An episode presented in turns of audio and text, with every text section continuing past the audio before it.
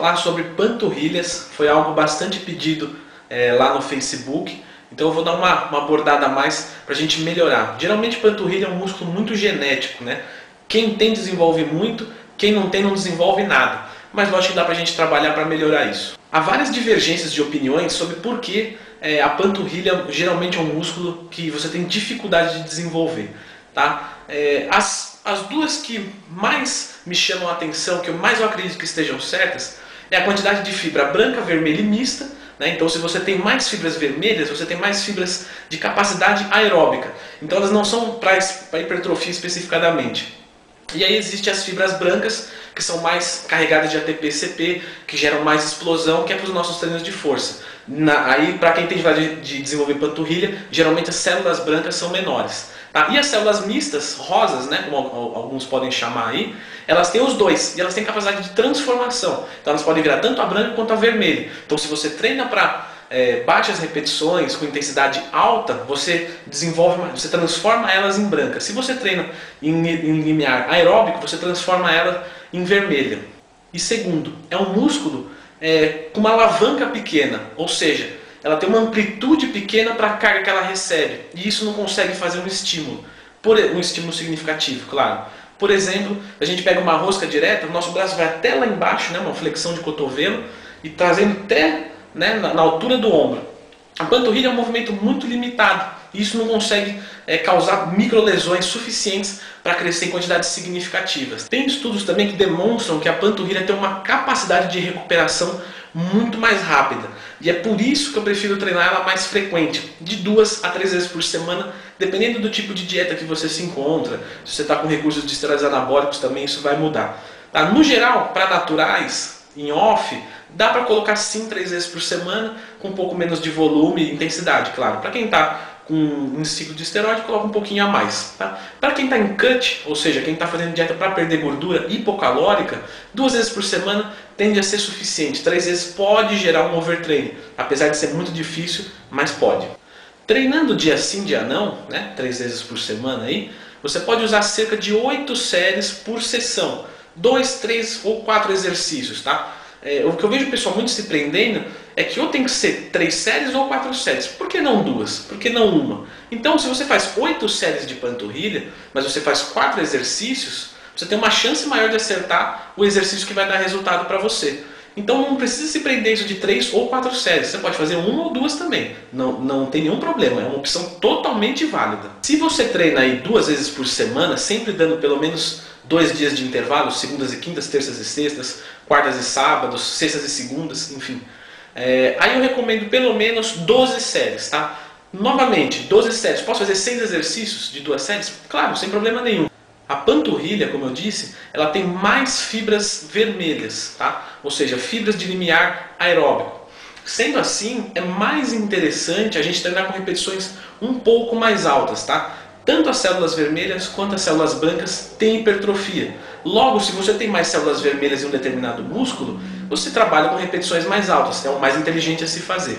Quando eu falo altas repetições aí, considera de 15 a 30 repetições. Eu, particularmente, não gosto de trabalhar acima de 30 repetições e a experiência que eu tive comigo e com alunos também não foi muito boa. Não quer dizer que não vai dar resultado para você, lógico. Se a sua panturrilha tá fina, vale tudo. O que eu percebo muito que o pessoal faz, e isso, isso com certeza é um erro, né? Como eu já comentei, a alavanca dela é pequena e o pessoal limita o movimento, ou seja, coloca um monte de carga e fica lá fazendo um monte de repetição rápida e sem amplitude nenhuma. Isso não vai gerar hipertrofia nenhuma. Pode te gerar uma dor no dia seguinte, uma DMT, dor muscular tardia? Pode, mas isso não quer dizer que vai crescer. Sempre com amplitude máxima, sempre. Começa o movimento, fica na ponta do pé, deixa segundo um segundo lá em cima vem descendo. O calcânio vai passar a planta, deixa ele descer, sente o tibial anterior alongar. Quando você sentir o tibial anterior, tibial anterior para quem não sabe é o músculo de frente da canela, tá? Quando você sentir a canela, né, entre aspas, claro, alongar, aí você sabe que chegou no movimento máximo. E aí você explode para cima de novo, ficando na ponta do pé. E aí você repete o processo lento, tá? Parte concêntrica você pode fazer mais rápida. Parte excêntrica faz bem lentinho, que é onde você vai romper fibras. Isso não quer dizer que você vai colocar é, um peso ridículo para fazer. Tá? Pode parecer ridículo de acordo com o que você pega hoje, mas de fato você tem que colocar o peso máximo para fazer com essa amplitude e esse número de repetições. Então você estabelece, vou fazer 20 repetições de gêmeos em pé. A minha cadência vai ser lenta, ou seja, a parte excêntrica vai ser devagar. Quanto de peso eu tenho que colocar para falhar? Não é para chegar em 20 repetições, é para falhar em 20 repetições ou aproximadamente. Pode variar duas para cima, duas para baixo, enfim. O importante é você dar intensidade. Sem intensidade, aí nenhum músculo vai crescer, principalmente ela. Técnicas avançadas. Se você não fizer, muito provavelmente a sua panturrilha vai estagnar e não vai ser num tamanho grande, a menos que você seja, lógico, abençoado por genética. Tá? Os que eu gosto mais de trabalhar, drop set e rest pause. Às vezes algum biset também é interessante. Eu fiz um vídeo sobre técnicas avançadas, o link está aqui na descrição, para quem quiser saber mais, basta assistir. Mesmo treinando três vezes por semana, cerca de 8 sets, colocar técnicas avançadas é, em cada dia. Tá? Lógico que você vai ter que trabalhar com inteligência. Então se você treina segunda, quarta e sexta, o treino de sexta pode ser muito mais pesado do que de segunda e quarta. Porque você tem dois dias até o próximo treino. Então nesse treino você pode colocar uma técnica avançada mais pesada, colocar duas técnicas avançadas, executar a mesma técnica avançada três vezes, por exemplo. Enfim, você tem que trabalhar com inteligência do descanso entre um treino e outro. Quanto maior o descanso, maior intensidade você pode colocar nesse treino. Para quem está com a panturrilha muito fraca e quer melhorar ela a todo custo, é, mesmo que isso implique em não desenvolver os outros grupos musculares ao mesmo tempo, que é uma coisa inteligente para quem visa proporção, você pode usar uma técnica de reduzir 50% da carga nos outros grupos musculares. Ou seja, a panturrilha você vai treinar normal, 3 vezes por semana, 8 a 12 séries nesse caso, e os outros grupos musculares você vai treinar com 50%.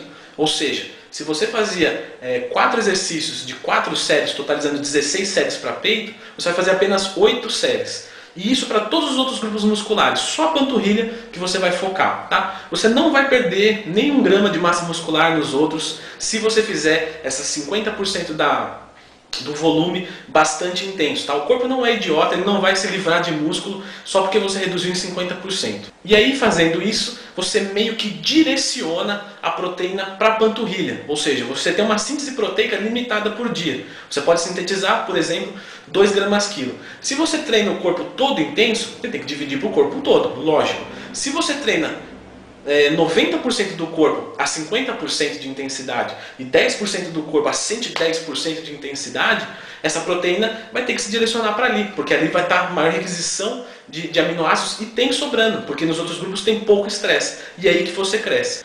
Galera, eu percebo que muita gente daqui que me acompanha, acompanha o Jason também. Então eu vou deixar esse recado aqui antes de finalizar o vídeo. Eu dei uma entrevista para ele, não sei se de repente vocês aí não viram de casa, se quiserem acessar, o link está aqui na descrição, tá? O Papo Maromba. Jason, obrigado meu amigo, gosto muito de você e do jeito que você trabalha. Tá? Se gostaram do vídeo, clica no gostei, se inscreva no canal, tem o canal de motivação, tem a página do Facebook, enfim, tem bastante coisa aí, beleza? Obrigadão, valeu e até a próxima.